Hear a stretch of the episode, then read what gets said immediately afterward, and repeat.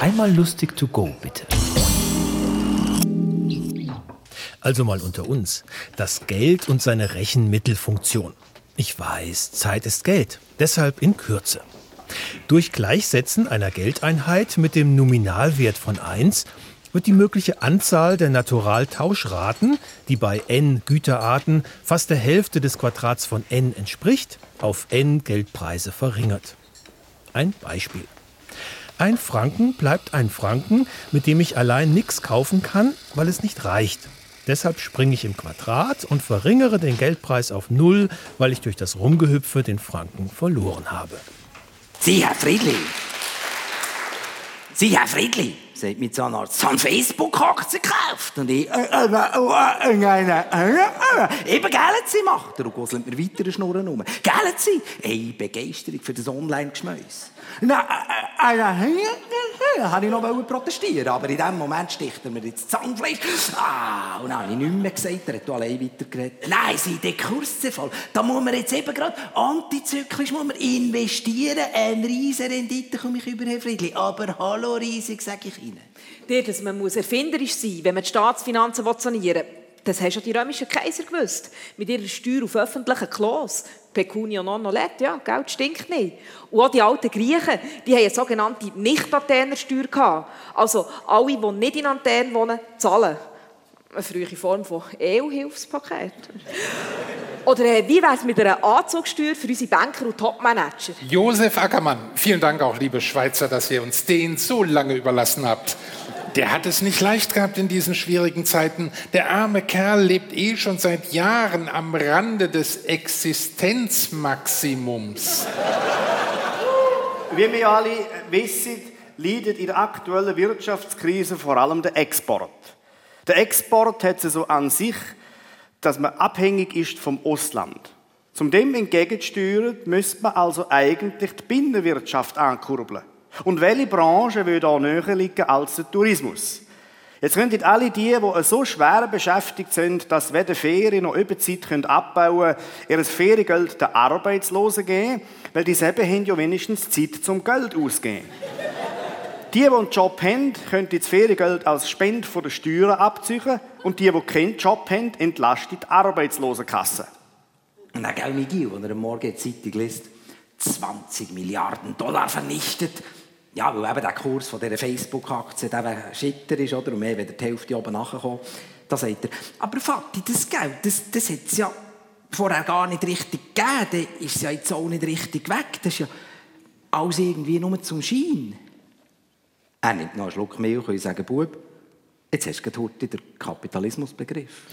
Geld ist ja auch immer ein finanzielles Problem. Tagsüber hört man im Radio von diesen Beträgen mit Milliarden und Billionen und abends sieht man im Fernsehen diese Leute dazu und dann denkt man, mein Gott, wie viele Nullen das sind.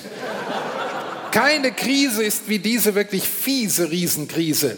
Zwischendurch war bei uns im großen Kanton die Kinderarmut schon so weit fortgeschritten, dass Madonna ein Mädchen aus Mecklenburg-Vorpommern adoptiert hat. Wir Deutsche haben uns überhaupt bewundernswert rasch auf die Situation eingestellt. Manche von uns haben in Polen Autos geklaut und dann in Deutschland Abwrackprämien dafür kassiert. In Rumänien wird jetzt eine Hexensteuer erhoben. Ja, die Hexen gehören der zu den Topverdienern, darum ist das ergiebig. Aber äh, weil in Rumänien auch Politiker zu Hexen gehen, hat das Parlament lange umgedruckt, bis es die Steuer endlich hat beschlossen. Aus Angst vor Verwünschungen. Und tatsächlich wollen sich die rumänischen Hexen jetzt am Parlament rächen. Die mixen Salz und schwarze Pfefferkugeln, eine geheime Pflanze und die Innereien von einer Katze.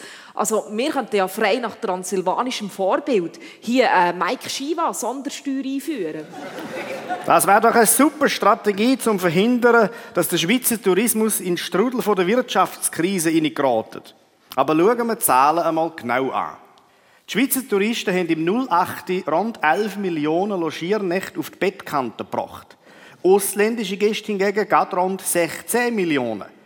Im Vergleich zum Ausland, wo etwa 6,7 Milliarden Einwohner hat, sind wir Schweizer ein bisschen mehr als ein Promille der ganzen Welt. Auf die Logiernächte in unserem Land abgebrochen heisst das, dass ein durchschnittlicher Ausländer nur gerade gut 2 Promille von einer Nacht in der Schweiz schläft. Wenn man jetzt davon ausgeht, dass eine Logiernacht vom Nachmittag um 3 bis am Morgen um 11 geht, also rund etwa 20 Stunden, dann heisst das, dass die Ausländer im Schnitt knapp drei Minuten im Schweizer Bett logiert haben. Jetzt muss man sich einmal vorstellen, was das für ein Aufwand ist. Wegen drei Minuten das ganze Zimmer wieder aufräumen und putzen. Das lohnt sich nie. Gut, auf der anderen Seite könnte man auch sagen, dass wenn ja Putzfrauen in den Schweizer Hotels sowieso vor allem Ostländerinnen sind, dass dann die ausländischen Gäste ihr Zimmer eigentlich gerade selber könnten aufräumen Natürlich aber wandern die meisten Arbeitsplätze unverändert weiter nach Osten. Die Polen in unseren Weinbergen sind längst Subunternehmer geworden und haben ihre Jobs an Moldawier untervermietet. Moldawien selbst wird bald zu teuer sein, dann wird in Transnistrien produziert. Und so geht's weiter, immer weiter nach Osten, immer weiter nach Osten. Keine Ahnung, ob wir das noch erleben werden, aber rein rechnerisch müssten die Arbeitsplätze doch irgendwann wieder bei uns landen. Hier Wir sind doch das Scheissen gleich, kann ich noch sagen, meinem Zahnarzt. Oder? Ob jetzt der Zuckerberg, der Facebook-Gründer, ob jetzt der 20 Milliarden Dollar reich ist oder eben nur noch 14 Milliarden. Und dann hast du gelesen, der war ja jetzt in Italien in der Flitterwoche, gell? Dann ist jetzt Rom äh, mit ihrer, wie heisst sie, Priscilla ist hier eingekehrt, oder? Tauer Ravioli, Artischocken, ein Wein, 32 Euro hat es gekostet. Und dieser, der Zuckerberg, gibt er kein Trinkgeld. Er als Amid, und hier kommt ja der Sheriff, oder? Wenn nicht mindestens 20% äh, Trinkgeld gibst. Aber nein, du, der Zuckerberg, ob jetzt Multi, Multi, Multi oder nur noch Multimilliardär, auf jeden Fall Milliardär, gell? Gibt doch der zu Rom keine Mühe, der Cent Trinkgeld. Ildo, von den Reichen lernt man sparen. Aber gang sag das mal einem Zahnarzt. Das war die Zeitlupe live mit Thomas Zebreuer, Simon Enzler, Benz Friedli und Stefanie Krob. Wir hören uns.